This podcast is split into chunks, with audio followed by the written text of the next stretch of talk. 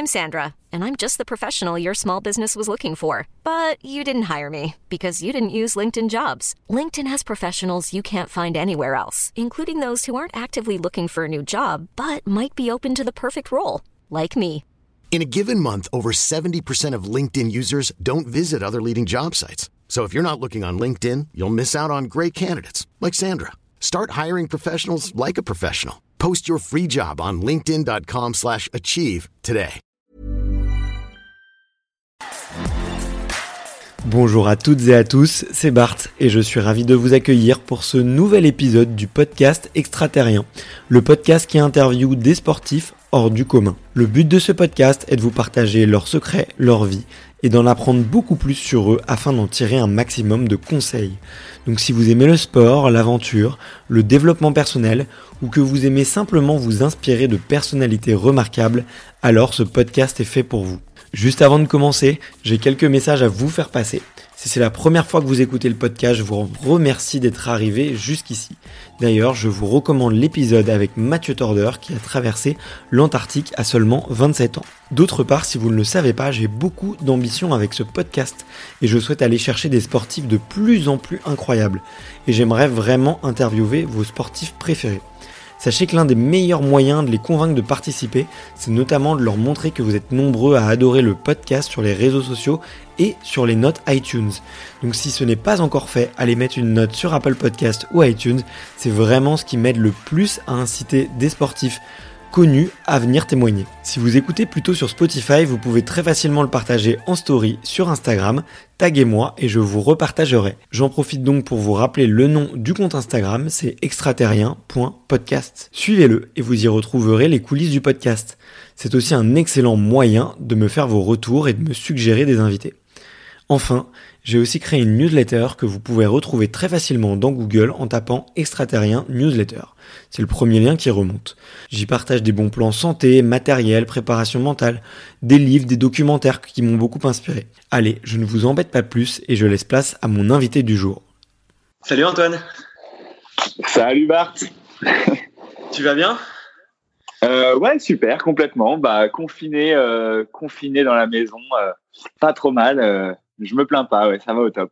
Ouais, c'est vrai qu'on est dans une période un petit peu, un petit peu spéciale. C'est pour ça qu'on fait, euh, qu'on fait ça à distance. Moi, j'ai vu que de temps en temps, tu étais sur Paris et à côté de Versailles, donc on aura l'occasion peut-être de se, de se recroiser. Mais euh, là, on va, on va devoir faire ça à distance. Comme je te le disais euh, à l'instant, le, la costume un peu sur ce podcast, c'est de commencer un petit peu par ton histoire et notamment ton enfance. Et du coup, la première question, c'est de savoir quel est ton premier souvenir de sport?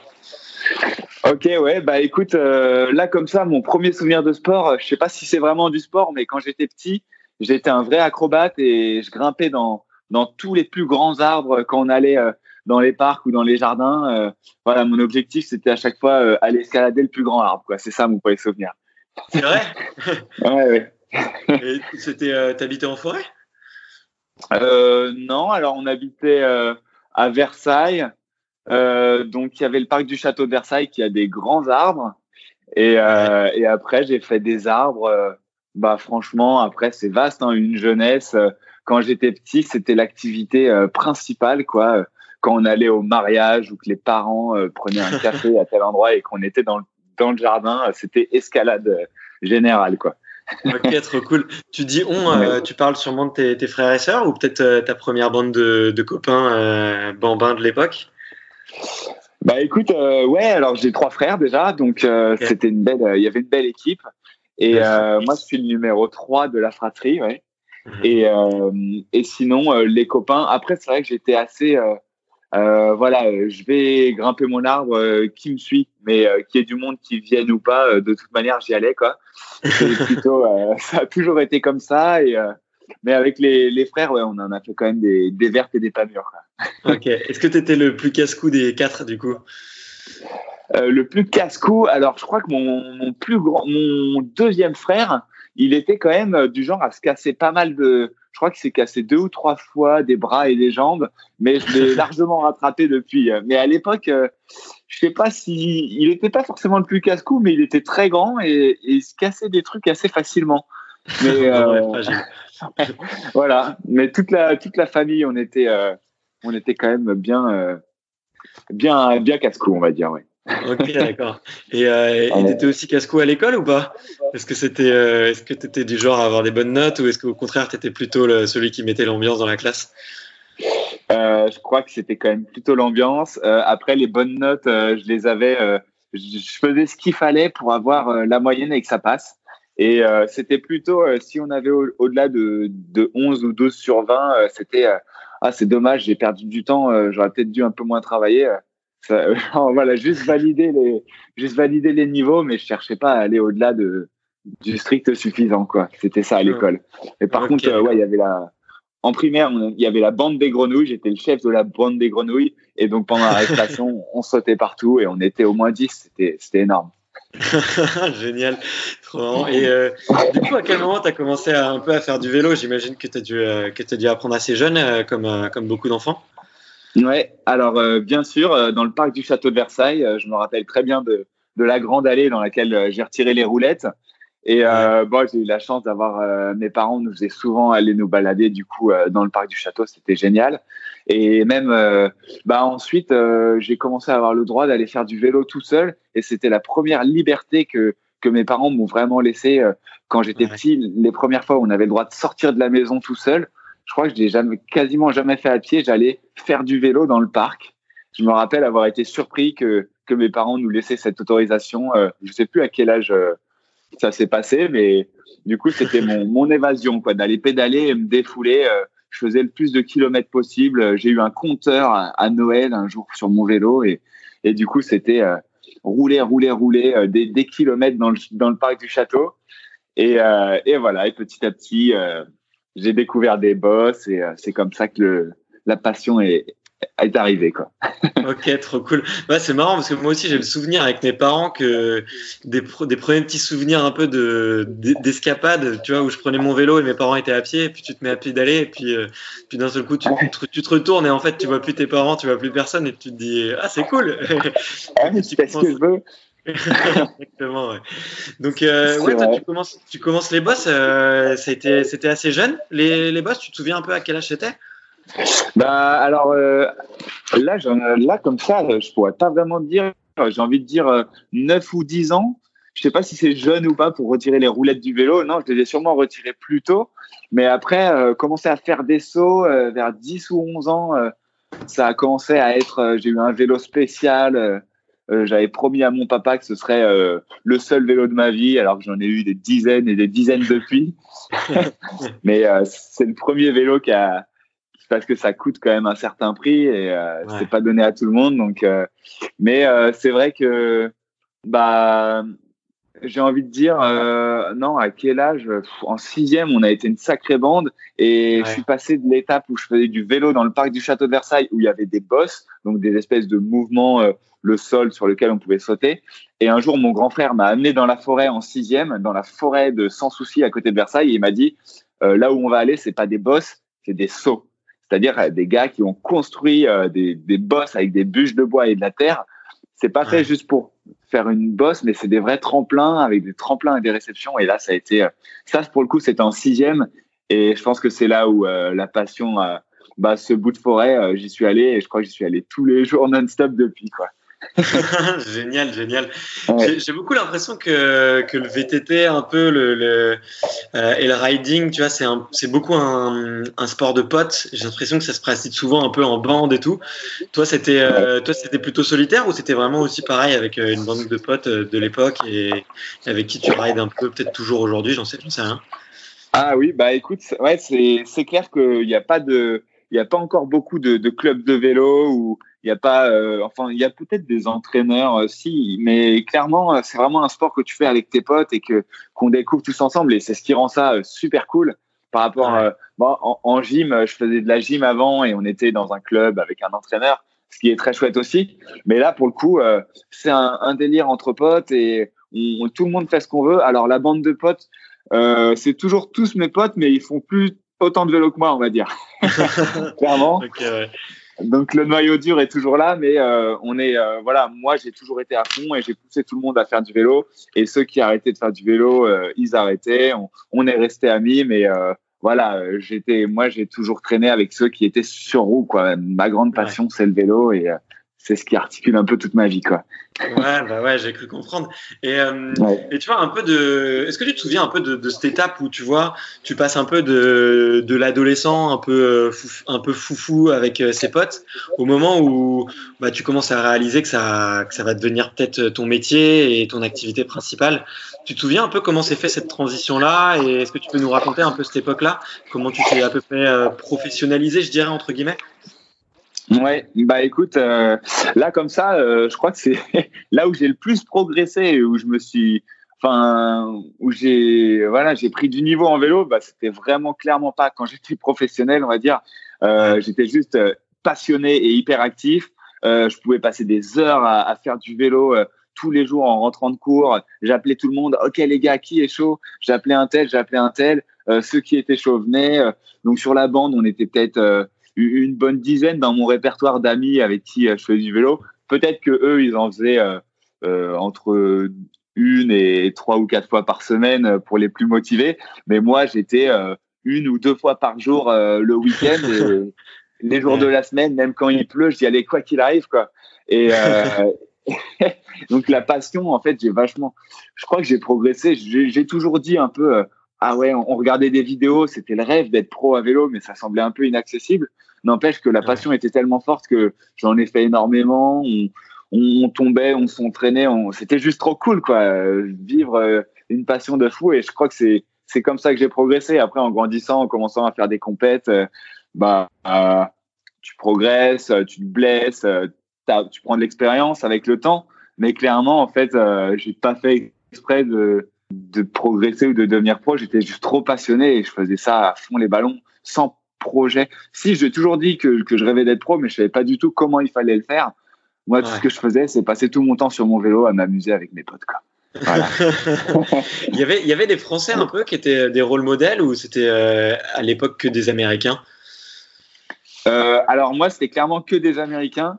Euh, J'ai énormément d'inspiration sur mes cahiers quand j'étais en cours. Il y avait Cameron McCall, Andrew Lacombe de Guy, Darren okay. et Robbie Bourdon. J'avais les quatre noms de mes pro riders préférés. Je les écrivais tous les matins. Je les chantais. J'allais en cours en vélo. Euh, je chantais les noms des, des, des pros. Je regardais les vidéos que je connaissais par cœur.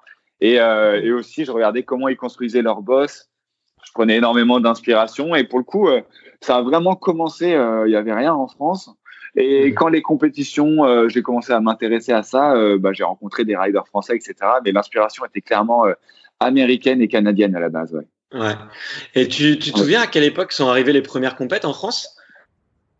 Euh, bah, Je crois qu'il y en avait euh, depuis longtemps, mais même depuis avant que, avant que j'en fasse. Euh, et après, par contre, le freestyle, il y a eu la discipline, le slopestyle, et il y a eu un tour qui a été organisé. En France, on a la chance d'avoir le FIS. Et tout ça, je dirais que c'est ouais, à partir de 2006.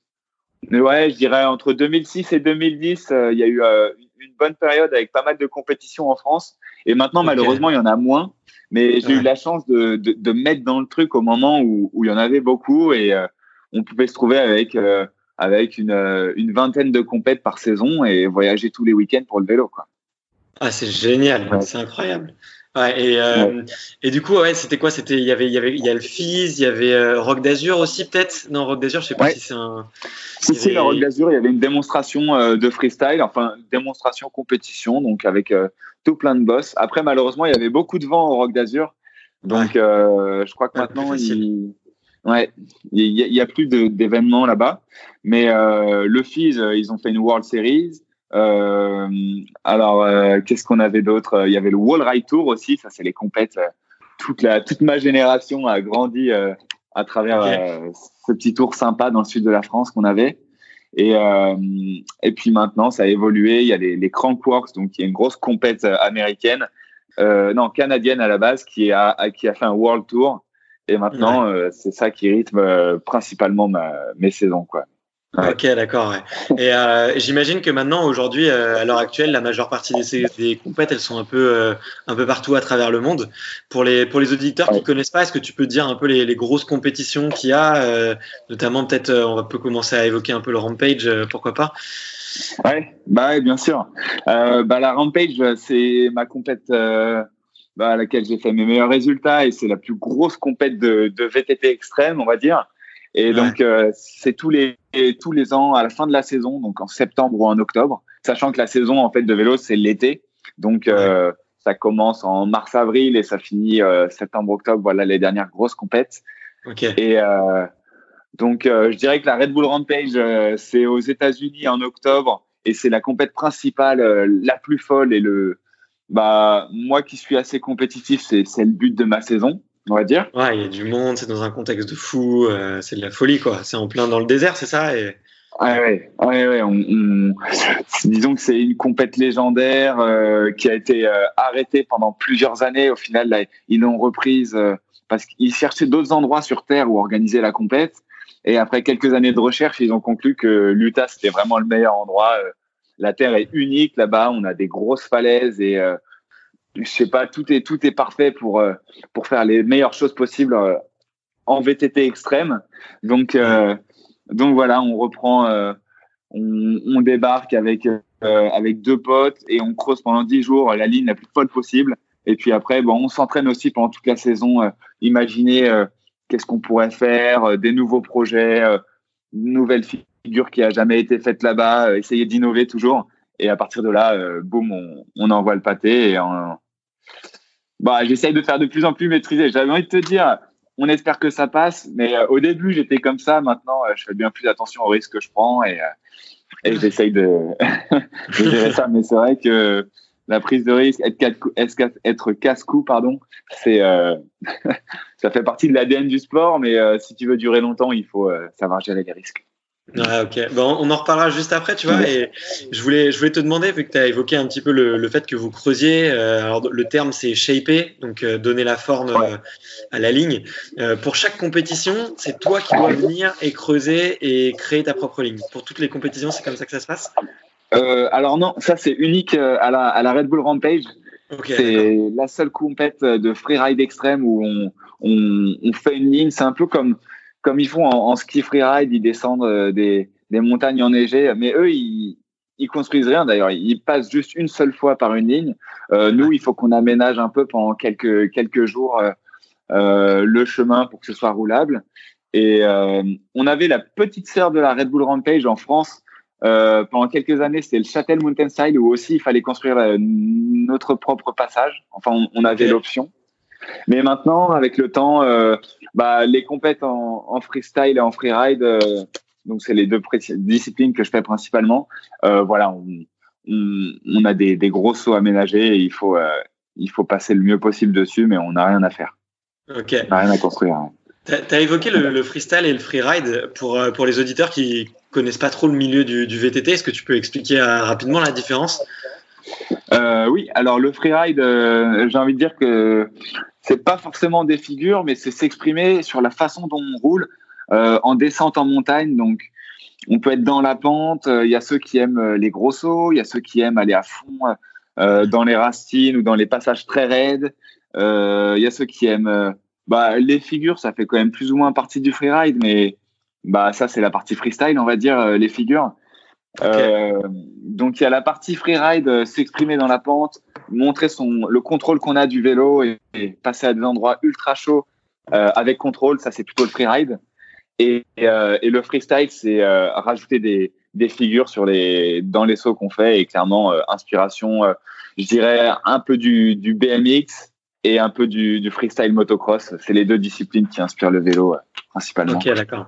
Et du coup, les, les, compétitions, elles sont scindées. À chaque fois, ils vous disent c'est plutôt freestyle ou c'est plutôt du freeride. Bah oui, clairement, euh, les, compétitions sont scindées. Après, moi, mon type de ride, euh, il n'est pas du tout scindé. J'adore faire, euh, ouais. j'adore freestyler avec mon vélo, mon vélo de descente, mon vélo de freeride, et j'adore aussi enfin s'il y a un énorme boss et que j'ai que mon mon vélo de freestyle qui est du coup un un vélo avec très peu de suspension semi-rigide qui ressemble un peu à un BMX et bah voilà euh, s'il faut faire un très gros saut avec ça me va aussi j'aime bien tout mélanger quoi ok, ok, ça marche. Et, euh, et du coup, ouais, tu as évoqué la Red Bull Rampage. Il y a, y a d'autres grosses compètes un peu durant l'année où c'est comment comment elle s'articule un petit peu la saison. Euh, comment est-ce que tu est-ce que tu peux être champion du monde? Est-ce qu'il y a un circuit? Euh, oui, alors bah donc il y a les Crankworks, donc c'est la compète canadienne dont je te parlais. Euh, c'est devenu euh, c'est devenu la Coupe du monde de freestyle. Donc en freestyle en fait il y a une Coupe du monde et une compète qui ne s'appelle pas les Championnats du monde, mais c'est tellement la, la, plus grosse compète où le sport est né. C'est à Whistler au Canada au mois d'août et c'est l'équivalent c'est l'équivalent des Championnats du monde, même si ça s'appelle pas officiellement comme ça. Et et voilà. Et pareil pour le freeride, euh, pas de pas de championnat du monde. La communauté est, est plutôt contre ça, euh, qu'on que ça devienne trop fédéré ou que ça ait euh, ce genre de nom. Mais au final, euh, tout le monde est d'accord pour dire que le champion de la Red Bull Rampage, c'est l'équivalent du champion du monde de la de la discipline. Mais okay, voilà, ouais. c'est les deux principales. c'est les deux principales tournées. Donc il y a le le Crankworks World Tour avec une tournée de en freestyle, en slopestyle, et là c'est une Coupe du Monde avec euh, la finale, on va dire, c'est l'équivalent des championnats du monde. Alors que en freeride, euh, c'est moins compétitif. Le freeride, il y en a beaucoup qui qui pratiquent en station à la montagne et qui filment des vidéos. Euh, les, pros filment pas mal de vidéos. Il y a moins de compètes. Et la Red Bull Rampage, pour le coup, c'est le plus gros événement et l'équivalent des championnats du monde, quoi. Même si la communauté appelle pas forcément ça comme ça. Ok, d'accord, ouais. ça marche. Et, euh, et du coup, bon, euh, on va parler un petit, on va rentrer un petit peu dans le vif du sujet euh, avec tes perfs. tu as participé combien de fois à la, à la, Red Bull Rampage? Alors, la Red Bull Rampage, 2012, 2013, 2015, 2016 et 2017. J'ai participé cinq fois. Ok, d'accord. Et 2012, ouais. tu termines déjà deuxième, c'est ça? C'est ça. J'ai bah, les quatre premières fois où j'ai participé, j'ai été deux fois deuxième et deux fois dernier. En gros, euh, je tombais. Euh, okay. C'était un peu death or glory, comme ils disent. Euh, soit ça passe, soit ça casse. ok, d'accord. Ouais. Et qu'est-ce qui fait que, que toi, t'aimes autant cette course? Et d'ailleurs, bah, je fais une petite aparté, mais j'encourage vraiment, vraiment les auditeurs à aller voir les petits documentaires qu'il y a sur toi, les petites vidéos qu'il y a de tes descentes, parce que c'est, ça donne des frissons dans le dos. Moi, je me suis fait, je me suis régalé toute une matinée à regarder ce que tu faisais. Mais euh, qu'est-ce qui ah, fait cool. que toi t'aimes euh, Qu'est-ce qui fait que t'aimes autant cette course? Et, et qu'est-ce que qu'est-ce qui fait qu'elle est aussi mythique finalement Bah écoute, elle est incroyable. Moi, euh, qu'est-ce qui fait que j'aime autant cette course? C'est pas forcément que je l'aime plus qu'une autre course, mais c'est celle où où, mon riding, euh, mon ma façon de faire du vélo, euh, c'est là où je suis le plus efficace. Mais en soi, moi j'aime J'aime aussi faire toutes les autres compètes. Après, celle-ci, c'est celle où j'ai le, le, plus brillé, on va dire. J'ai été deux fois deuxième. Mais disons que, comme je t'ai dit, j'aime bien mélanger les disciplines entre le freeride et le freestyle. Et je crois que là-bas, bah, tu peux faire des très, très gros sauts et des, des grosses descentes à toute vitesse en freeride. Et euh, on a, on, voilà, on a des, des, gros jumps sur lesquels on peut faire du freestyle. Donc, c'est là où je peux le, le plus montrer mon, mon riding et ce que j'aime faire à vélo. Ouais, de voilà. mélanger, du coup, de mélanger un petit peu les, les deux, euh, les deux disciplines, quoi. Voilà, c'est ça. Euh, en fait, euh, l'évolution de la compète, à l'époque, c'était vraiment du freeride pur et il y avait très peu de figures. Et là, euh, la compète a évolué, le sport aussi a énormément évolué et tout le monde a été capable de faire des, des grosses figures.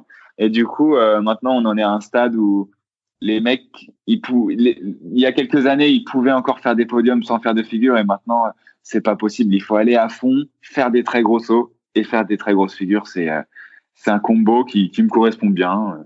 Voilà. ok. Et euh, mais du coup, pour un peu préciser pour les, les auditeurs, toi, tu es, es, particulièrement connu parce que tu es, es, le premier à avoir euh, rentré un double backflip là-bas, il me semble. C'est vrai. Ouais, ouais. Le premier ou le deuxième bah, euh, disons que, non, non, je suis le premier. Euh, je l'ai rentré du deuxième coup, on va dire. Je me suis cassé le bras la première fois que j'ai essayé en 2015. Okay. Euh, donc grosse blessure, huit mois sans vélo, c'était très dur et du coup j'ai rentré le premier double backflip euh, l'année d'après en 2016 et c'était vraiment génial. Ah, du coup, t'es un, es un peu le chouchou du public euh, là-bas, j'ai l'impression, puisque euh, t'es retourné du coup en 2017. En 2017, tu fais un énorme ride et le, jury n'en décide pas n'en décide pas, enfin n'aime pas trop, tu vois, et, et te met une, une, mauvaise note alors que tu fais clairement le ride le plus impressionnant de, de la course. Et tu vois, ça m'amène un peu à une double question. C'est le premier, c'est comment est-ce que les juges t'évaluent euh, et, euh, et, toi, en fait, euh, ce jour-là, tu gagnes le, le, prix du public et, le prix du public, tu le gagnes. Comment ça se fait que le, le, le public ait un avis aussi différent que les juges? Ouais, alors vaste sujet, super compliqué. avec le recul, on, on, en a beaucoup parlé. Qu'est-ce que je peux dire? Moi, je suis un, je suis un showman et j'adore faire le passage qui sera le, le plus cool, on va dire, et qui fera le plus plaisir aux gens. Je crois que j'adore, euh, ouais, je sais pas, j'adore faire des grosses figures et repousser mes limites dans une direction. Après, je comprends que, comme je t'ai dit, euh, la Red Bull Rampage, c'est, ça vient du freeride à la base, et c'est vachement euh, être capable de passer dans des passages super raides et des passages techniques euh, et des, des, très gros sauts. Et mon passage, c'était le, le plus spectaculaire niveau figure après, euh, il y a certains riders qui passaient par des par des trucs ultra raides par lesquels je serais clairement jamais passé. Et donc chaque rider a son style euh, de pilotage, on va dire. Et moi, le mien a énormément plu au public, mais les juges attendaient peut-être plus de passages raides ou, euh, je, ne sais pas exactement, mais au final, j'accepte les points de vue de chacun. et mon riding a, a, bien plus plu au public qu'aux juges, en tout cas ce jour-là. Et c'était une, une, incroyable expérience. Ah, j'imagine que ça doit faire chaud au cœur. En tout cas, euh, moi je l'ai vu, c'est, c'est somptueux. C'est un, tu, tu, te rends compte à quel point il y a du danger. Et d'ailleurs, ça m'amène un peu sur la question de, de la prise de risque. Euh, sur, sur une compétition comme ça, faut pas se mentir. Tu, sur certains passages, tu risques ta vie. Et je voulais savoir euh, comment est-ce que tu domptais la peur. Et est-ce que c'était quelque chose que tu pouvais, qui pouvait se travailler en fait finalement in fine? Ouais, alors euh, déjà, euh, tu m'avais parlé de, de l'amour du risque. Et disons que il y, a, l'amour du sport, mais après, euh, il n'y a pas d'amour du risque, je crois pas. C'est vraiment euh, plutôt gérer, ça se travaille, la prise de risque, savoir que quand il y a du vent ou quand on est fatigué, si on n'a pas bien dormi la veille, savoir s'écouter et, et, agir en fonction. Et puis après, franchement, c'est s'entraîner, savoir si on sait faire la figure. Par exemple, quand je me suis cassé le bras en 2015, euh, je m'étais super bien entraîné euh, dans un lac à faire mon double backflip et je pensais que j'avais regardé les vidéos, regardé euh, comment le tremplin, à quel point le tremplin était plat et j'avais construit un tremplin ultra plat pour sauter dans l'eau et m'entraîner à faire mon double backflip depuis un tremplin plat et donc je pensais que j'arrivais à tous les coups dans le lac en septembre et je pensais qu'en octobre à la Rampage ça allait passer euh, les doigts dans le nez. Sauf que bah euh, à la compète avant ma bosse où je comptais faire mon double backflip, j'ai fait le plus gros backflip de ma vie par-dessus un canyon de 23 mètres. Alors, je suis arrivé beaucoup trop vite avec l'adrénaline. Je, je, suis arrivé 5 mètres plus loin, donc j'ai sauté 20, 28 mètres au lieu de 23 et j'ai trop tourné. Donc, du coup, j'arrive pour mon double backflip en ayant beaucoup trop tourné le saut d'avant. Et, euh, et du coup, euh, inconsciemment, bah, j'ai eu, j'ai eu envie de le tirer un peu moins fort parce que je venais d'avoir, de faire le plus gros saut de ma vie, en plus en backflip et en, tournant euh, trop. J'ai failli me mettre pas sur le dos, mais je me suis fait une frayeur en tournant un peu trop. Du coup, le double backflip sur le tremplin super plat. Vu que le tremplin est plat, normalement, c'est compliqué de d'envoyer la rotation. Et là, euh, je l'ai tiré pas avec un peu de retenue, on va dire. J'avais peur de trop tourner. Et là, tout de suite, en sortant du kick, j'ai fait ah oh non, bah ça tourne pas. Je me suis senti tout seul en l'air. Et, euh, et la prise de risque, bah, je, voilà, ça, ça a pas tourné. Je me suis cassé le bras. Et donc, euh, gérer les risques. Euh, j'avais l'impression d'être super préparé, mais au final, euh, j'aurais dû le faire à l'entraînement. J'ai appris, j'ai appris pas mal de mes erreurs, mais euh, voilà, c'est gérer les risques, c'est c'est quelque chose qui qui est clé dans mon sport, on va dire. Ouais, bah ouais c'est clair. Euh, hmm. Qu'est-ce que tu te dis, euh, qu'est-ce que tu te dis là avant de, avant de tenter le plus gros backflip de toute ta vie Qu'est-ce que tu te dis les, la minute avant quoi? La minute avant de te lancer, qu'est-ce que, à quoi tu penses euh, Est-ce que tu as un petit rituel ou? Ouais. Bah écoute, c'est vrai que la visualisation, on, on, réfléchit vachement. Les boss, on n'improvise pas quoi. On arrive, on se dit bon, je sais faire ça, je sais faire ça on a 10 jours pour construire la piste et s'imaginer quelle figure on va faire. Et en fonction de comment passent les sauts, euh, on répète et euh, voilà, euh, disons se bien se visualiser les les les boss pendant les quelques jours de préparation. Et une fois qu'on sait ce qu'on veut faire, bah voilà, on se répète les figures dans la tête. et même au départ aussi, les riders sont pas forcément trop à parler les uns les autres. On, on, est toujours à un moment ou à un autre à, à se caler et à, à, refaire son run dans sa tête. Je pense que tout le monde le fait. Et, euh, et après, euh, c'est vrai que c'est quand même. Il y en a qui regardent. Euh, il y a à peu près la moitié des riders qui, qui regardent quand même le, le, le, reste des compètes, des compétiteurs. Et il y a ceux qui préfèrent se mettre dans leur petite bulle, se mettre dans leur coin tranquille, répéter ses propres figures et ne pas regarder ce que font les autres. Je pense pour pas se déconcentrer et rester focus sur ce qu'on veut faire. C'est le meilleur moyen que, que ça passe bien. Quoi. Ok, ouais. Non, et puis aussi, il y a peut-être un truc que les spectateurs voient pas, c'est que euh, le jour de la compète, vous envoyez plein de figures d'affilée, mais vous les avez bossées généralement au moins de manière séparée les jours d'avant, quoi. Ah oui, complètement. Bah, on a nos figures, euh, on a nos figures qu'on s'entraîne, même en dehors des, des jours d'avant. Euh, c'est bien de faire nos figures sur la piste, mais euh, on, on s'entraîne même pendant toute l'année. On, on, se visualise, on se dit ah, ce serait bien que j'arrive à faire euh, euh, cette figure, mais sans tremplin, euh, en arrivant, euh, ou alors depuis à plat, descendre dans une pente super raide comme ça, on s'entraîne un peu. Enfin, c'est pas de l'entraînement, c'est à la fois de l'entraînement et juste on, parcourt le, monde à faire du vélo partout et, on trouve de l'inspiration un peu dans tout ce qu'on fait. Et donc on s'y prépare pendant voilà pendant toute l'année et on, s'assure de pouvoir faire la, meilleure chose possible à la compète, mais c'est prévu même, même des mois à l'avance, euh, en vérité, ce qu'on fait. Ok, d'accord. Ouais. ouais c'est passionnant. Et euh, du coup, ça, la, la, la, transition, elle a un petit peu trouvé euh, euh, vers un peu le, la question de la blessure. Tu me disais tout à l'heure que tu passais quasiment plus de la moitié de ton temps blessé parce que du fait que tu prends énormément de risques. Comment est-ce que aujourd'hui tu Comment, comment est-ce que ça se gère la blessure en fait euh, Pour un VTT, c'est quoi les blessures fréquentes et comment euh, est-ce que c'est normal pour un rider moyen d'être blessé aussi souvent? Alors euh, moi, je crois que je me blesse. J'ai l'impression de me blesser plus souvent que d'autres. Après, j'ai des très bons amis qui ont fait plusieurs années de carrière sans en, en, ne se blessant quasiment jamais, qui ont eu moins de chance les années d'après. Donc c'est vraiment variable, on va dire.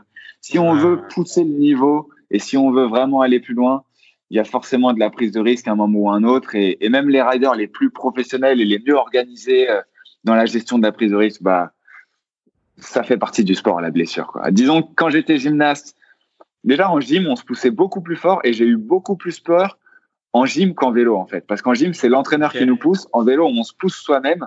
Sauf qu'en vélo, on se jette euh, sur des bosses qui sont en terre, mais il y a des racines, il y a des cailloux, il y a des arbres. Euh, en gym, on est quand même sur des tapis, donc ça limite la casse, on va dire. Même si ça, ça fait pas forcément moins peur en gym. Mais euh...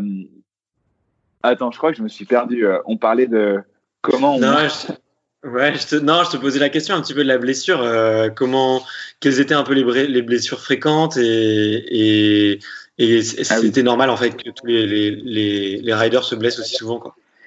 Exact. Euh, ouais, bah, la blessure la plus fréquente, c'est la clavicule. Donc moi, je me okay. suis cassé euh, une fois cette clavicule-là en quatre morceaux. Donc j'ai euh, 8 ou 9 vis avec une grande plaque dedans. Et celle-ci, je me la suis cassée deux fois. La première fois en trois morceaux en 2011. On m'a mis une plaque avec des vis qu'on a retiré fin 2011. Et en 2012, je me la suis recassée.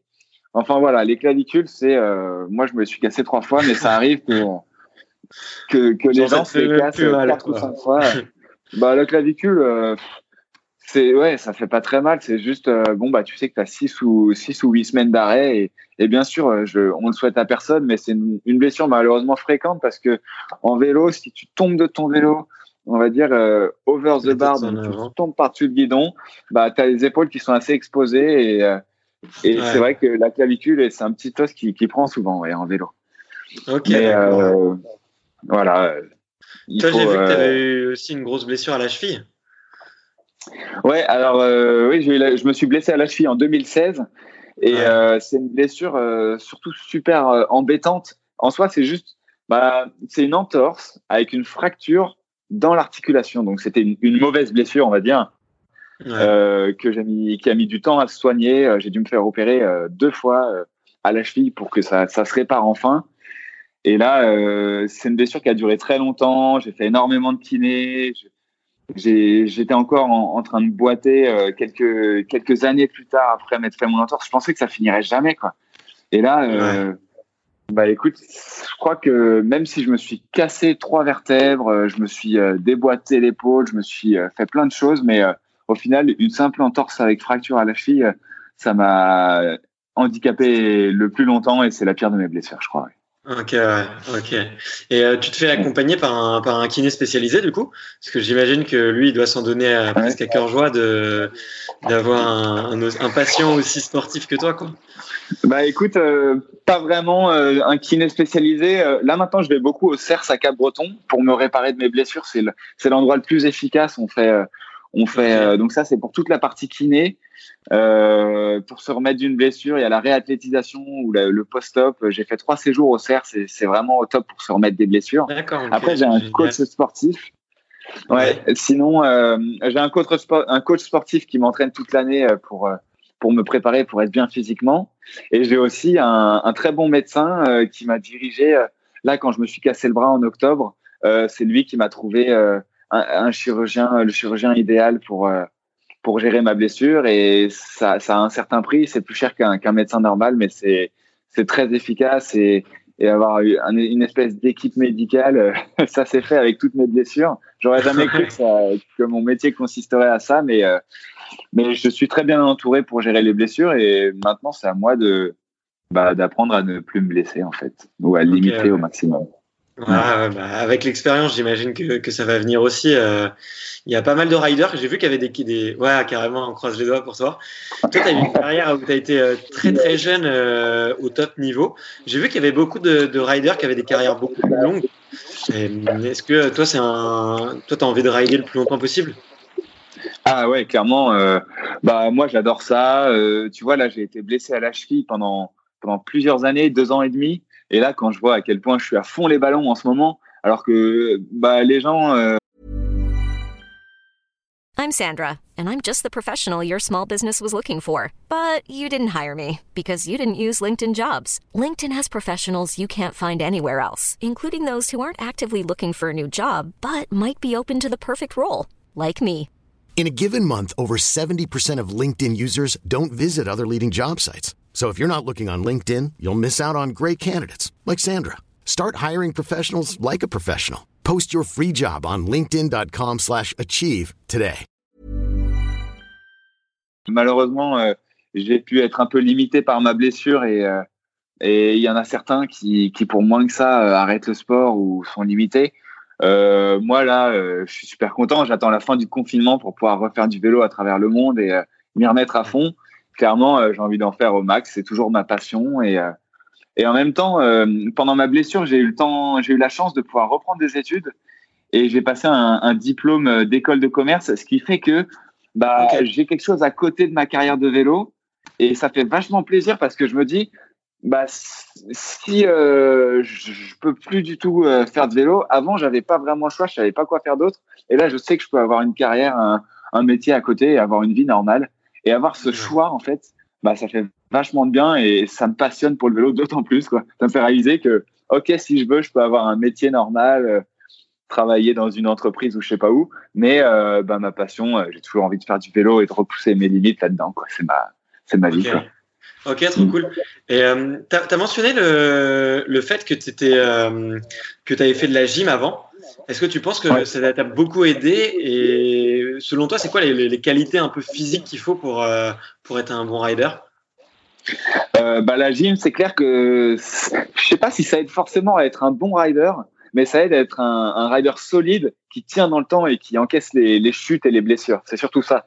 Tous les pro riders, on doit faire de la préparation physique, alors que les gars qui faisaient du vélo, qui ont commencé par faire du vélo et qui ont fait que ça dans leur vie, bah ils ont un peu plus de mal euh, physiquement ou euh, il faut se mettre à faire de la gym alors que nous les gymnastes il y a des gymnastes et des trampolinistes qui sont bons en vélo. Alors ça donne un, un, style de riding particulier mais en tout cas on est on est vachement euh, même la façon d'apprendre les éléments et les figures en, en gym bah ça ça se voit vachement dans la façon de faire du vélo.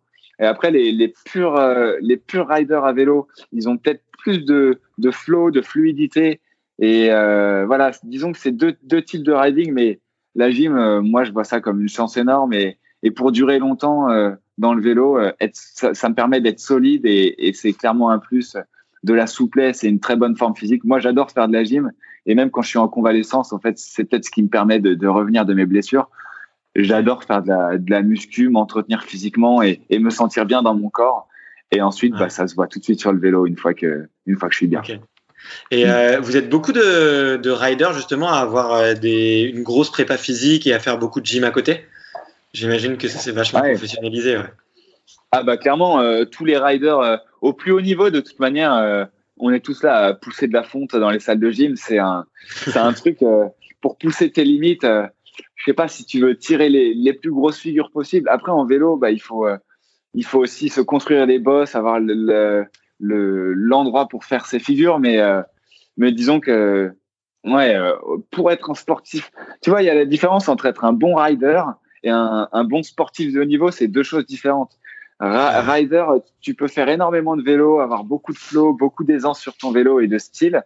Ça, c'est être un bon rider. Après, être un bon sportif de haut niveau, c'est encore autre chose.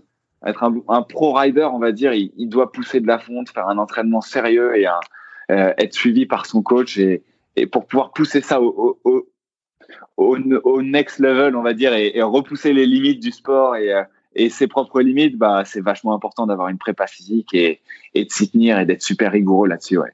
Ok, d'accord, ouais. Ok, trop cool. Et, euh, et, et, ouais, tu penses qu'il y a des, comment dire, des petites aptitudes physiques, tu vois, sur un enfant, par exemple, est-ce qu'il y a des, des signes un peu qui peuvent être annonciateurs de, de, d'un bon. Euh, tu vois, en fait, en ce moment, je m'intéresse énormément à la morpho-anatomie, un peu euh, aux capacités un peu des, des enfants. Euh, forcément, okay. tu vois, vu que je suis nouveau papa, tu vois, je regarde un petit peu ça. Ah, tu bah, vois, génial, et, forcément. Et du coup, tu vois, j'essaie de, de, repérer un peu euh, bah, chez les jeunes, euh, qu'est-ce qui fait que euh, quels, quels, vont être les sports dans lesquels ils, ils, peuvent être bons. Et du coup, je me demandais sur le vélo, qu'est-ce qu'on peut regarder chez, chez un enfant ou chez, chez une personne un peu jeune. Euh, quelles vont être ses qualités futures quoi. Selon toi, il y a des ah, ouais. qui prédisposent bah écoute, si tu félicitations déjà pour ton euh, ton petit bébé. Merci. euh, J'ai envie de te dire si tu commences à le voir euh, grimper aux arbres ou marcher sur les mains, euh, à peu près peu après marcher sur les pieds, bah c'est signe qu'il sera qu'il est bon pour faire du freestyle ou tu peux le mettre dans un club de gym.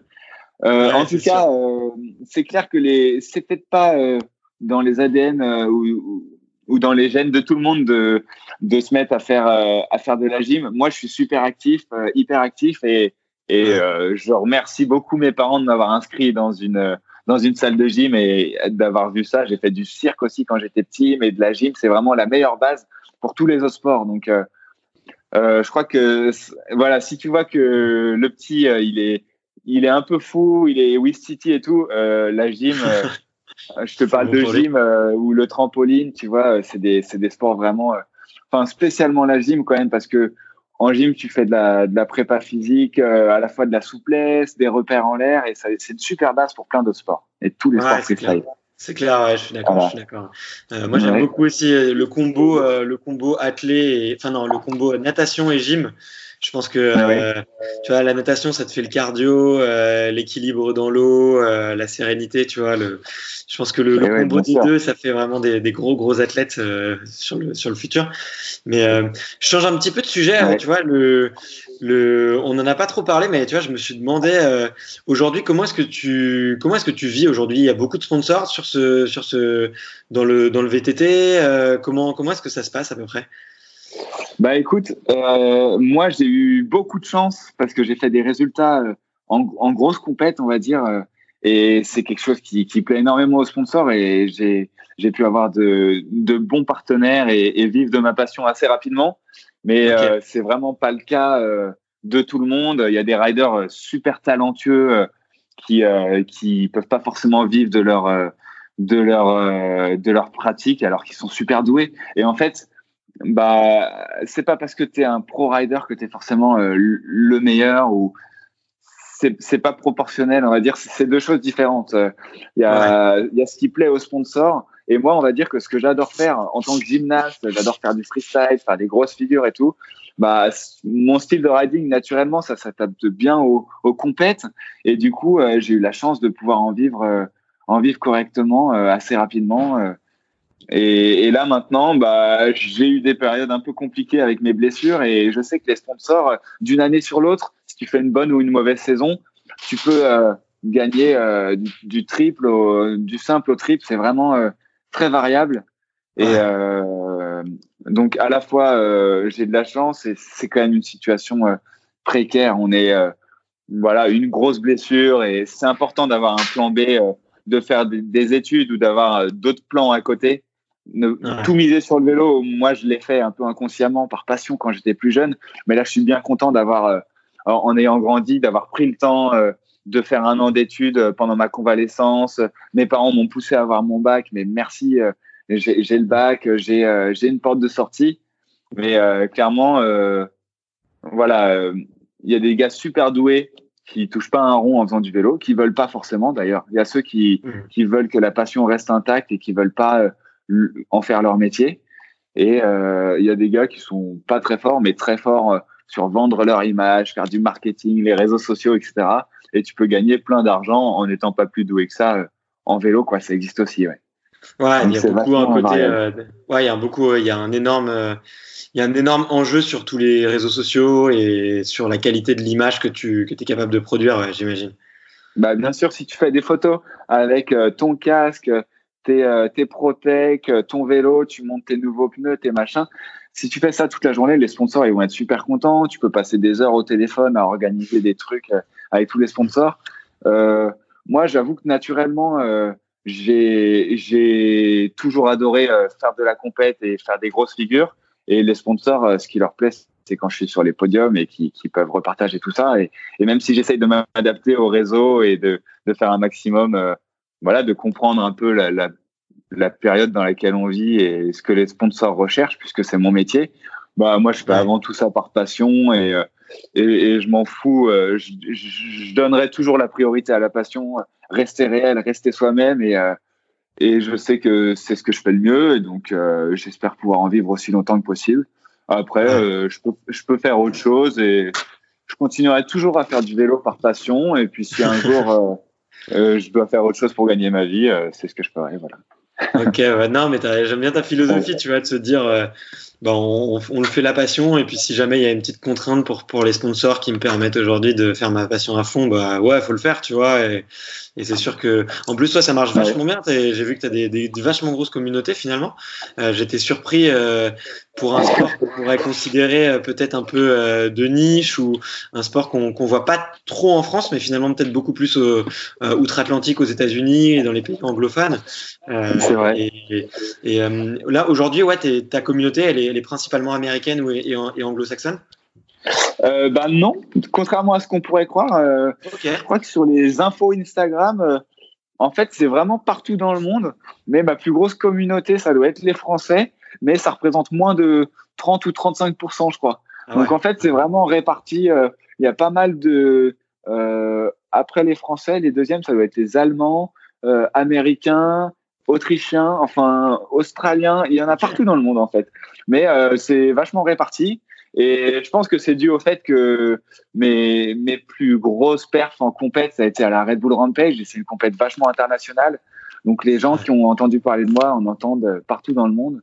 Même si euh, là récemment, ce qui m'est arrivé euh, à ma dernière participation à la Rampage, euh, donc j'ai été, euh, j'ai eu le prix du public et j'ai été supporté par le public. Ça, ça a plus touché le public français. Et disons que j'ai l'impression que j'ai plus eu la communauté française derrière moi, alors que le reste du monde bah, il y en a quand même beaucoup que, que mon histoire a touché, mais ils, ils sont plus, euh, bon, bah, on regarde les, les, premiers, ils sont plus attachés au classement, alors que moi, j'ai été le Frenchie qui a été euh, supporté par le public et euh, ça a plus touché les Français. Et je sens, je me sens plus français, je parle de plus en plus en français sur, sur mes réseaux sociaux, alors qu'avant, j'essayais de tout faire en anglais pour, pour m'adapter au public international. Là, voilà, je sais que j'ai les Français derrière moi de, depuis 2017, ma dernière rampage. Ok, trop cool, trop trop cool. Euh, tu tu tu tu euh, merde, j'ai oublié ma question. Désolé. Euh, non, euh, je me demandais euh, le, le aujourd'hui le les comment dire c'est quoi un peu l'ambiance avec les différents riders? Est-ce que c'est des, des, mecs que tu vois beaucoup? Est-ce que vous vous entraînez ensemble? Est-ce que vous filez des, plans ensemble? C'est quoi un petit peu le comment c'est quoi l'ambiance un peu sur le parcours international? Bah écoute, euh, l'ambiance entre riders, euh, déjà, euh, c'est clair qu'on est une bonne bande de Français. après, moi, j'adore les, les, les, mecs les plus fous. Et malheureusement, les plus fous, c'est pas ceux qui, arrivent à en vivre très longtemps ou qui peuvent le faire professionnellement parce que voilà, il faut être organisé. Et les, les, les, plus fous, ça reste peut-être mes meilleurs potes, mais c'est pas ceux qui sont pros, quoi. Après, il y a aussi, moi, je me suis installé à Lyon et il y a une bonne communauté de riders à Lyon qui, qui travaillent dans le milieu, qui construisent les euh, les parcours des compètes et qui euh, et qui font du vélo dans les Alpes, c'est juste à côté, donc il y, y a, une belle communauté. Et ça, euh, on est, on a chacun nos visions des choses et on est, ça, ça reste.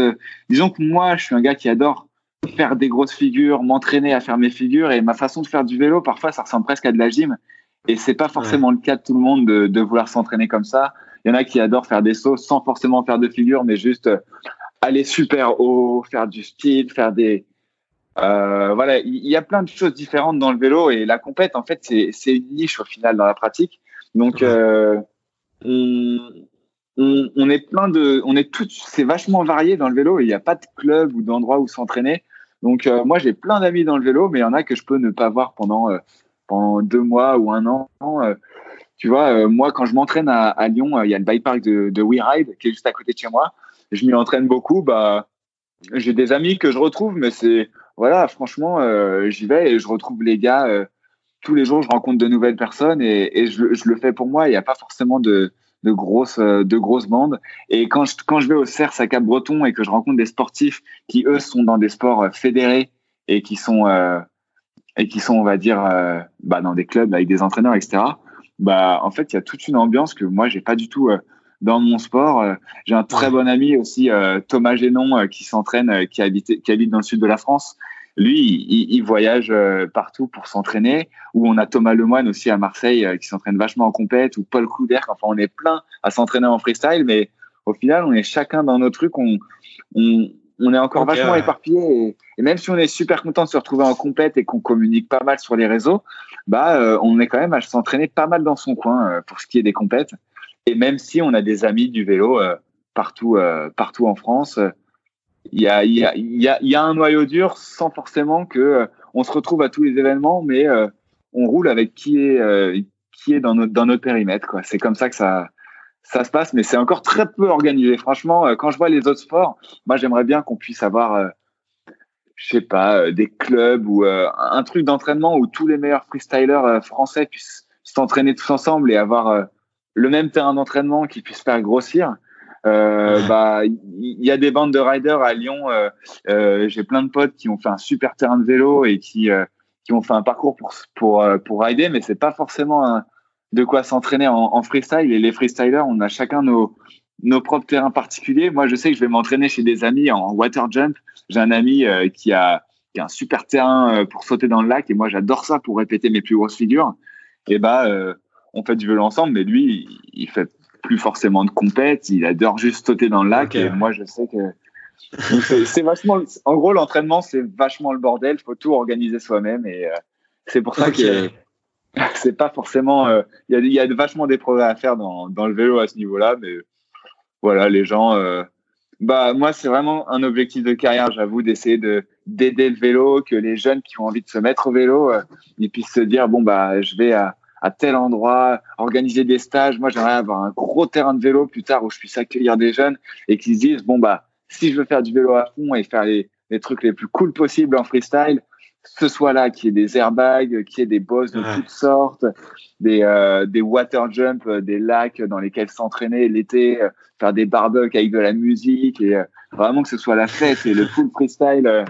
bah, moi, j'adore vivre ça, mais pour l'instant, je le vis à travers le monde, partout là où je voyage et euh, pouvoir réunir tout ça à un endroit et, et réunir la communauté tous ensemble, c'est un truc pour l'instant qu'on n'a pas vraiment et, euh, et voilà, bah, je t'ai peut-être glissé euh, euh, un, un, rêve, un rêve à long terme euh, que j'aimerais apporter à mon sport. ah génial, voilà. écoute, j'ai adoré te, te, laisser la parole sur le sujet. En tout cas, c'est une trop belle vision quoi. tu as l'air d'être passionné et trop plaisir à entendre. Et euh, c'est quoi ton, ton, le plus beau spot sur lequel tu as, sur lequel as ridé ou sur lequel tu as pu t'entraîner? Alors ça, c'est c'est un truc de fou encore ce que tu me dis parce que bah tu m'as dit la question, j'ai quatre ou cinq réponses qui, qui ont parcouru ma tête. Tu mets au water jump chez mon pote Mike Avro euh, en été avec de la musique, un barbecue et quelques gars complètement fous euh, qui gueulent et qui essayent des trucs les plus fous les uns que les autres. J'adore ça. Après, euh, tu m'emmènes au, au, Canada à Whistler le plus grand bike park du monde, bah il euh, y, a plein de boss euh, de fous, il y a des centaines de riders, il y a plein de filles aussi qui font du vélo, alors qu'en Europe euh, c'est encore moins, pas encore très développé pour les filles. Enfin, pas autant qu'au Canada, j'ai l'impression. voilà, il y a vraiment des mondes. Là-bas, c'est vachement plus développé, même si ça se développe vachement bien en, en France et en Europe quand même dernièrement. Euh, Après, tu m'emmènes à la Red Bull Rampage. Bah là, c'est un, c'est un truc qui n'appartient à personne. On a le droit de se pointer en Utah et de construire les boss qu'on veut. Personne va nous embêter. C'est juste, euh, tu as intérêt à avoir une bonne assurance parce que si tu te baisses là-bas, euh, l'hôpital, c'est pas gratuit comme en France. Mais à partir de là, euh, tu as l'impression d'être sur la Lune en Utah. Euh, tu peux te construire des pistes de fou, des pentes super raides. En plus, il y a plein de riders qui ont construit plein de pistes depuis des années. Donc, c'est encore, il y a, y a plein de riding incroyables partout autour du monde. Et enfin, je te dis qu'il y en a plein. En fait, il y en a pas énormément, mais il y en a partout autour du monde. À Queenstown, en Nouvelle-Zélande aussi, j'ai vécu un an là-bas. Il y a toute une communauté. C'est un petit village euh, où tous les riders sont super proches et euh, on, on a un télésiège. On peut passer tout l'hiver, en gros. Bah, en, Nouvelle-Zélande, l'hiver européen, c'est l'été. Donc, on peut passer euh, de décembre à mars à 35 degrés à rider tous les jours avec plein de potes. Et ça, c'est incroyable. Il y a plein de trucs de fou partout dans le monde. Et franchement, je peux pas te choisir un, spot préféré, ah, mais euh, la, planète Terre, euh, c'est mon, euh, c'est mon spot préféré. Voilà. j'aime bien ta, ta, philosophie en tout cas. c'est sûr que c'est sûr que c'est difficile de choisir. Et on sent tellement que tu parles avec le cœur et les tripes que la réponse était était parfaite. C'est trop cool. Les, là, pour la fin, j'ai des, des, petites questions un petit peu que, comme je te les avais envoyées, un peu pour que tu puisses y réfléchir. moi, j'appelle ça les petites questions Canal+. Petite question de la fin. Est-ce que est-ce que t'es prêt pour y participer? Bah carrément, je suis trop chaud. Allez. La, première, c'est de savoir c'est quoi une, une, bonne journée pour toi. Euh, alors une bonne journée pour moi, euh, là comme ça, j'ai envie de te dire, si le soir je me couche facilement, euh, je sais que c'est une très bonne journée quoi. Si j'ai pas du mal à trouver le sommeil, je me suis bien dépensé, c'est nickel. Ok, d'accord, c'est bien dit. c'est quoi ton meilleur souvenir de ta carrière? Euh, Mon meilleur souvenir, euh, il y en a beaucoup. Qu'est-ce que j'ai envie de te dire? Je pense que la Red Bull Rampage 2016. Ouais, Je t'en ai raconté un paquet. En 2016, je me t'ai cassé le bras en 2015 en essayant mon double backflip. En 2016, euh, je me suis acharné, j'ai tout fait pour revenir et j'ai réussi à replaquer mon tricks. Et franchement, d'être sur le podium, j'ai eu Brandon Semenuk qui a été premier qui sur le podium m'a dit euh, bravo, euh, incroyable retour après ta blessure. Et voilà, franchement, c'était mon, plus gros accomplissement. Enfin, en tout cas, mon meilleur souvenir, je crois. Oui. Ok, trop euh, cool. à l'inverse, est-ce que tu as un pire souvenir à nous raconter? Bah écoute, là comme ça, j'ai envie de te dire quand je me suis cassé le bras, alors que je m'étais juré après ma blessure à la cheville qui a duré plusieurs années d'arrêter de, me blesser et de, de, bien gérer mes trucs. Là, début octobre 2019, je me préparais pour la rampage et je me casse les bras euh, moins d'une semaine avant de partir. Je me rappelle quand je suis allé à l'hôpital, euh, euh, je vois mon bras cassé, j'ai vu la radio, mais j'ai dit bon, j'arrête le vélo, j'en ai marre et tout, c'est trop nul. Même en étant prudent, j'arrive à me péter des trucs. Et ça, c'était vraiment un, un, terrible souvenir. Après, bah, des, des, souvenirs tristes. Ouais, il y en a quand même. Il y en a sûrement d'autres, mais, mais ça, c'est le pire que j'ai. Le, le, plus récent, en tout cas, et c'était pas facile. Ouais. Ouais. Est-ce qu'il y, a y a une rencontre qui t'a changé la vie? Euh, Bah écoute, une rencontre qui m'a changé la vie. déjà, moi, je pense que toutes les rencontres, il y, y, a du bien à, à, trouver dans toutes les rencontres qu'on fait dans la vie, c'est clair. Mais j'ai quand même envie de t'avouer que euh, j'ai une petite réponse. Euh, j'ai rencontré euh, une fille complètement folle, Rénelle Lamotte, au cercle okay. Cap Breton, la première fois que j'y suis allé. Et donc c'est une fille qui fait de l'athlétisme et de l'athlétisme et qui m'a qui m'a vachement motivé. disons que voilà, en fait, elle fait de l'athlétisme et ça peut paraître être un sport super sérieux. Et elle peut être complètement folle à côté. J'ai l'impression d'avoir rencontré quelqu'un qui est plus folle que que tous les riders que je connais et, et en même temps gros, gros caractère aussi, tu vois. Le genre de personne dans son délire à fond, à, se taper des barres toute la journée sur, enfin, de bonne humeur. Et si quelqu'un essaye de, de te dire que tu fais pitié ou que t'as, vas-y, tais-toi, tu vois, bah, elle sera très bien rembarrer direct ce genre de personne et rester dans, dans le bon mood et, et chercher la bonne vibe. Je pense que la bonne santé mentale et être super content, euh, c'est super important. Et elle, elle m'a appris que voilà, bah, tu peux faire de l'athlétisme ou euh, du sport à haut niveau. Ça veut pas dire que tu dois euh, être super relou, ne pas faire la fête, ne pas t'amuser avec tes amis. Et, et du coup, c'est quelqu'un qui m'a vraiment donné confiance. Moi, j'ai toujours été un peu fou, un peu cascadeur et Enfin, voilà, il y a fou et il y a cascadeur et il y a, y a, une limite entre ça, euh, savoir profiter de la vie. Et c'est pas parce que moi je me blesse beaucoup trop et que j'ai, enfin, je me suis blessé et que j'avais envie de vachement limiter ça. C'est pas, ça veut pas dire qu'il faut arrêter de vivre. Il faut gérer les risques que tu prends, mais dans la vie de tous les jours, il, il faut laisser respirer ta folie, s'amuser avec tes vrais amis et, et faire des choses à fond. Et donc, euh, bah voilà, elle, c'est vraiment, euh, elle m'a appris à bien me marrer et ça veut pas dire que se donner à fond au CERS bah voilà, on, on, a passé des super moments avec euh, avec plein d'athlètes. Là, j'y suis retourné encore euh, il, y a, il y a quelques semaines. Bah, j'ai rencontré plein de sportifs super motivants et je partage euh, la bonne vibe au maximum. Et ça n'empêche pas que même si on peut faire la fête ou faire des activités diverses et variées, bah on se donne à fond pendant l'entraînement pendant la journée. Work hard, play hard, voilà. Et ça, voilà, je pense que c'est le, message que j'ai eu de, de Renel, c'est ma plus grande inspiration récemment.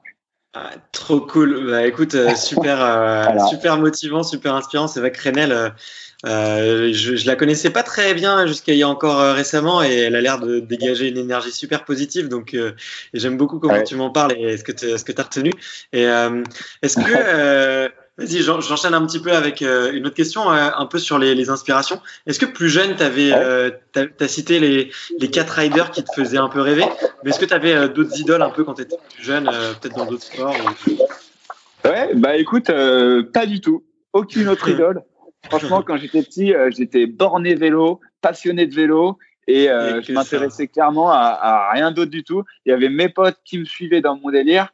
Et euh, ceux qui me suivaient pas, bah, c'était juste, euh, je les voyais pas. Et donc, euh, les quatre noms que je t'ai cités, Cam McCall, Andrew Lacombe de Guy, Darren Birklow et Robbie Bourdon. Je rappelle que j'avais une chanson, euh, je sais plus si c'était une chanson d'une vidéo de vélo. Euh, Cam McCall, Andrew Lacombe de Guy et Darren Birklow et Robbie Bourdon. Bah ça, je le chantais et c'était, enfin, j'étais complètement fou et franchement, non, j'étais assez borné vélo, mais bah, je regrette pas. Voilà, c'est comme ça que j'étais et c'est mes principales inspirations. Ouais. Après, en grandissant, euh, il y a des mecs, euh, Travis Pastrana, grosse légende du, du freestyle quand même. Euh, je peux te citer des noms. on a Candide Tovex en ski freestyle, euh, ah, freeride et freestyle. Un mec vachement impressionnant et le mec à la fois super posé et il a l'air tranquille. Il poste de la musique, des bons petits reggae qui font plaisir et en même temps, il, tu vois que le mec il envoie des trucs de fou. Et donc ça c'est impressionnant. Et plus récemment, on a Ryan Williams c'est un mec, un Australien qui fait de la trottinette et qui euh, qui jongle beaucoup avec les sports maintenant. Il fait du BMX, il, là euh, récemment il fait du VTT, je vois sur internet. Il, il, va dans tous les sens et il fait du freestyle à fond et ça, euh, bah vraiment vraiment inspirant aussi ce genre de, de gars quoi. Ok, trop cool, trop cool. C'est vrai que Candice Tovex, euh, je rêverais l'avoir sur le podcast. Là, j'essaye d'échanger avec son son agent RP, mais ça attendra encore un peu pour moi, je crois. Euh, ah yes. Tu, tu, tu te vois où dans 10 ans? Euh, Dans 10 ans, alors ça, bah déjà, ça me fait peur ce genre de questions. C'est bizarre, mais j'ai peur de moi parce que je me dis, est-ce que je vais me blesser encore? Ou est-ce que je vais réussir à ne plus me blesser? Et je pense que mon futur dépend beaucoup de ça. Est-ce que, euh, est-ce que euh, je vais pouvoir continuer de vivre ma passion à fond et, gérer les risques comme j'aimerais le faire? Dans ce cas-là, bah, je me vois euh, sur mon vélo à travers le monde et j'espère que mon bike park euh, Bizeland, j'arriverai à développer un truc cool pour partager ma vision du riding avec des gars, avec accueillir tout le monde, dans avoir un grand terrain quelque part et euh, accueillir les riders, organiser des compètes, organiser des, des stages euh, de riding, qui est un skatepark, qui est enfin tous les trucs dont je rêve, un télésiège, il y aura une montagne sur le terrain. Ça, j'adorerais pouvoir développer le vélo et et clairement euh, partager ça. Mais après, euh, si ça se trouve, peut-être que malheureusement, bah, je me blesserai. Voilà, il y a des gars qui, qui ont été paraplégiques ou une grosse blessure pas drôle. Moi, ma cheville, j'ai été limité longtemps, même si c'est pas une grosse blessure. Si malheureusement ma carrière de vélo doit s'arrêter et que peut-être que ma passion partira, je sais que je suis allé au Costa Rica en 2013, on était allé euh, surfer des vagues de malade mental. Il y avait un mec qui avait une chambre d'hôte avec euh, un bar et un truc de location de planche de surf euh, devant une plage paradisiaque et déserte. Et on a eu une session de surf tellement folle. Moi, je savais pas surfer. J'ai pris des énormes vagues. J'ai cassé ma planche de surf en deux. Bah, souvenir de fou. Et je me dis, bah, quoi qu'il arrive, j'adorerais toujours être dans la nature, accueillir des gens, surfer, une chambre d'hôte, rencontrer des gens et tout. Je me dis que ça peut être un, truc chouette si j'ai envie de, sortir un peu du vélo, mais toujours euh, pouvoir rencontrer des gens de, partout dans le monde et les accueillir et faire ce genre de choses, que ce soit dans le vélo ou, euh, ou ailleurs. Euh, je pense que c'est un truc que j'aimerais faire. Ça, ça prendrait cette direction, quoi. Ouais. Trop chouette. Bon, ça change des réponses habituelles sur le podcast, ça fait plaisir. c'est quoi le meilleur conseil qu'on t'ait donné? Alors, le meilleur conseil qu'on m'ait donné, bah écoute, euh, j'ai pas mal réfléchi. Euh, tu m'avais euh, envoyé quelques questions et, et au final, bah, c'est le rappeur Vald qui, qui emporte le gros lot. la chanson devient géniale. elle est énorme et le meilleur conseil qu'il m'ait donné, il dit grandis mais reste beau comme un enfant. Tu vois, et moi, je me suis toujours dit, je me suis toujours dit, vas-y, j'ai j'ai 17 ans d'âge mental et je, je, refuse de grandir plus que, que la folie que j'avais quand j'avais mes 17 ans. Et donc, grandi, voilà. Au final, bien sûr qu'on a de l'expérience qu'on acquiert avec le temps. Et au final, il faut savoir j'ai resté jeune et fou. Et René, elle me l'a dit aussi, pour être super chaud, euh, pour être sportif de haut niveau, il faut forcément être fou. Et donc, euh, je pense que tout le monde est d'accord là-dessus. Il faut grandir, mais rester beau comme un enfant et rester, euh, rester réel, ce que je te disais tout à l'heure aussi. Voilà, donc écoutez, Devient génial de Vald. Le clip, il est, il est euh, dans une église, on, dirait qu'il est en train de créer une religion. Euh, je le conseille à tous, c'est, trop drôle et, c'est le meilleur conseil que, que je puisse donner. Voilà. Vas-y, je, le note, faut que j'aille regarder ça euh, dès qu'on a terminé. C'est trop cool. Est-ce qu'il y a un, est-ce qu'il y a un livre ou un film qui t'a inspiré dernièrement? Un livre ou un film, j'adore les films que j'adore, je les apprends par cœur. toutes les blagues, je les regarde des dizaines de fois. après, si je peux te donner un, un livre ou un film J'avais répondu aux questions et je me rappelle plus. Euh, parce que je m'étais dit que le Loup de Wall Street, euh, c'est un film qui me fait trop rire. Par, euh, il y, a plein d'excès et le gars il vit son truc à fond et je trouve ça trop drôle, même si il y a des excès qui sont dépassés et qu'il finit par regretter. je trouve ça quand même vraiment drôle comme histoire. Et sinon, un, livre ou un film, ouais, franchement c'est un, un classique. Mais j'avais trouvé un. Ah si, bah Fatal Bazooka. Fatal Bazooka, pareil, euh, le film de Michael Youn. Le gars, il, vit à fond sa passion du rap et voilà, il y a tous les excès de la vie. Euh, c'est une belle leçon de vie aussi comme film, même si on peut voir ça comme un film débile. Bah, il, a un humour qui me fait bien rire et euh, il se prend pas la tête. Et il y a une belle leçon derrière tout ça de, de toutes les expériences qu'il a pu vivre et, voilà, c'est les films. Bon, c'est pas très fut-fut, mais au final, il y a, Il y a de quoi bien rigoler et il y a un message derrière, donc j'aime bien. Voilà. Ok, ça marche. Ben, je vois qu'on a les, qu'on a les mêmes références, donc euh, ça fait plaisir. Et euh, qu'est-ce qu'on trouve dans, ta playlist? Tu mets quoi dans ton casque? Oh là là, euh, ma playlist. J'adore les musiques avec des paroles. J'écoute pas trop de des trucs de mecs qui font la fête ou des, des, des, musiques de, de boîte de nuit, mais je suis plutôt vas-y, euh, tu mets du, du rap, euh, du Necfeu, du Vald, du Bob Marley. Euh, tu vois, moi qui veux apprendre l'anglais, j'écoute du Akon, j'écoute du Eminem. Euh, aussi, c'est un rappeur que j'ai découvert récemment et là je, je, je, saigne ses playlists en ce moment. J'écoute ça à fond. Et après, tu me donnes de la variété française, Brigitte Bardot, Patrick Sébastien, Serge Gainsbourg, enfin tous, tu vois. Euh, euh, Daniel Balavoine, Charles Aznavour, j'ai failli aller l'écouter en concert. Je devais aller l'écouter en juin 2018. Euh, il s'est cassé le bras avant. Et après, je devais aller l'écouter du coup en, en, octobre 2018 et il est décédé en septembre 2018. Donc, c'était un chanteur que j'ai adoré écouter. Je, connais toutes ses chansons, je pense. J'ai écouté des centaines de chansons d'Aznavour et, et j'ai pas pu le voir malheureusement. Le destin a pas voulu, mais j'écoute énormément de variétés françaises euh, depuis longtemps et là j'ai plus de musique en anglais pour progresser en anglais. Euh, je peux te faire des, je fais des gros karaokés toujours quand je fais des blabla euh, les gens je les fais chanter à tue-tête. et j'adore, j'adore la musique en général quoi. Ok, trop cool. Bah écoute, ça sera un très joli euh, mot de la fin. En tout cas, euh, c'était vraiment vraiment cool. Euh, comme je te disais, la tradition sur le podcast, c'est un peu de, de, passer le micro à la prochaine personne. Et du coup, bon, toi, tu as cité beaucoup de sportifs là durant le durant l'interview, ce qui est super cool. Mais qui est-ce que tu me recommandes d'aller interviewer en, en, priorité du coup? Bah écoute, je t'en ai déjà parlé, mais va interviewer Renel je sais pas si tu as beaucoup.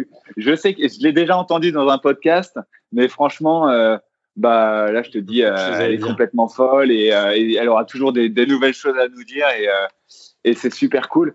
Franchement, après, dans le milieu du vélo, j'ai envie de te dire, je t'ai énormément parlé. Il y a des riders qui font de la compétition, qui sont super doués, comme Mathias Dandois ou Loïc Bruni, qui sont quintuples champions du monde de leur discipline. Mathias Dandois en BMX flat, et Loïc Bruni en, descente euh, en descente VTT. Après, euh, j'ai des très bons amis. J'ai aussi pensé à un pote comme euh, Elliot Lapotre. Alors lui, c'est un gars qui fait du VTT, mais pas la partie compétition. Il fait des vidéos. Il est ultra passionné. Et lui, pour le coup, c'est pas le gars qui va faire fortune en faisant du vélo parce que ce qu'il cherche, c'est vivre sa passion à fond. Et, et même si on, on le voit pas forcément sous tous les projecteurs, c'est un super passionné, un super bon gars. Et il est là toute la journée. Il est avec ses amis en train de creuser des bosses dans ses forêts, dans les Vosges. Il fait des nouvelles vidéos et il vit sa passion à fond. Et même si c'est c'est pas le plus grand pro, on, on le verra peut-être pas euh, au départ de la Red Bull Rampage. Bah, c'est un gars qui vit sa passion à fond et, qui est vachement réel et, euh, beau dans voilà dans, sa pratique. Donc si je veux euh, si je veux te donner un petit conseil dont tu n'aurais pas forcément entendu parler, le, bon Elliot Lapote, ça peut être un bon rider à interviewer aussi. Eh ben, Franchement, c'est c'est noté. Je te demanderai peut-être une, une petite intro. Euh, on fera ça. En tout cas, c'était vraiment cool. Merci ah, pour toutes ces recos. Merci pour euh, cette super interview. Franchement, ça change de de ce que je fais d'habitude et je suis sûr que les auditeurs vont adorer. Donc euh, c'est cool. Tu as l'air aussi chouette en, au téléphone que que dans tes vidéos. Donc ça fait vraiment plaisir à, à voir des sportifs de haut niveau qui se prennent pas la tête, qui sont restés foufou, restés un peu jeunes. Ça fait grave plaisir. écoute, qu'est-ce qu'on peut te ah, souhaiter pour la suite, euh, Antoine Qu'est-ce qu'on peut me souhaiter? Euh, Bah écoute, euh, non mais super cool. Moi là, je ressors d'une période de blessure et pouvoir rester à fond le plus longtemps possible et voilà, faire du vélo et que la passion reste reste même pas qu'elle reste intacte, mais qu'elle continue de grandir. J'ai encore des maxi projets et, et j'espère pouvoir les réaliser. Voilà. Souhaitez-moi de, de réaliser les derniers projets que j'ai dans un coin de ma tête parce que parce que franchement, euh, bah, ça va être énorme si ça peut se réaliser. et je vous le souhaite à tous aussi d'ailleurs. Je vous souhaite de vous accrocher à vos rêves, vous accrocher à vos passions et, et si vous croyez en quelque chose, faut s'y mettre à fond, ne pas regretter et, et faire de ses rêves une réalité, c'est possible. Moi, on m'avait promis que voilà, je viens de Versailles, il faut faire des études, que je pourrais pas faire du vélo, que c'était pas un métier. Bah, j'y ai cru et j'ai réussi. Donc, euh, je le souhaite à tout le monde de, de trouver son rêve, c'est pas forcément facile, de trouver sa passion et, euh, et de s'y mettre à fond. Voilà. C'est ce que je me souhaite et c'est ce que je souhaite à tout le monde aussi. Ok, génial. Super mot de la fin en tout cas, Antoine. Merci beaucoup et à une prochaine. Et eh ben merci, merci beaucoup à toi aussi et puis euh, ciao à tous. Ouais, à la prochaine. Merci d'avoir écouté cet épisode jusqu'au bout. Si vous êtes encore là, c'est sûrement que l'épisode vous a plu, donc n'hésitez pas à le faire savoir autour de vous et à vous abonner pour ne louper aucun épisode. J'ai mis tous les liens dans la description, donc n'hésitez pas à y jeter un coup d'œil. Et sinon, moi je vous dis à la semaine prochaine pour une prochaine interview. Ciao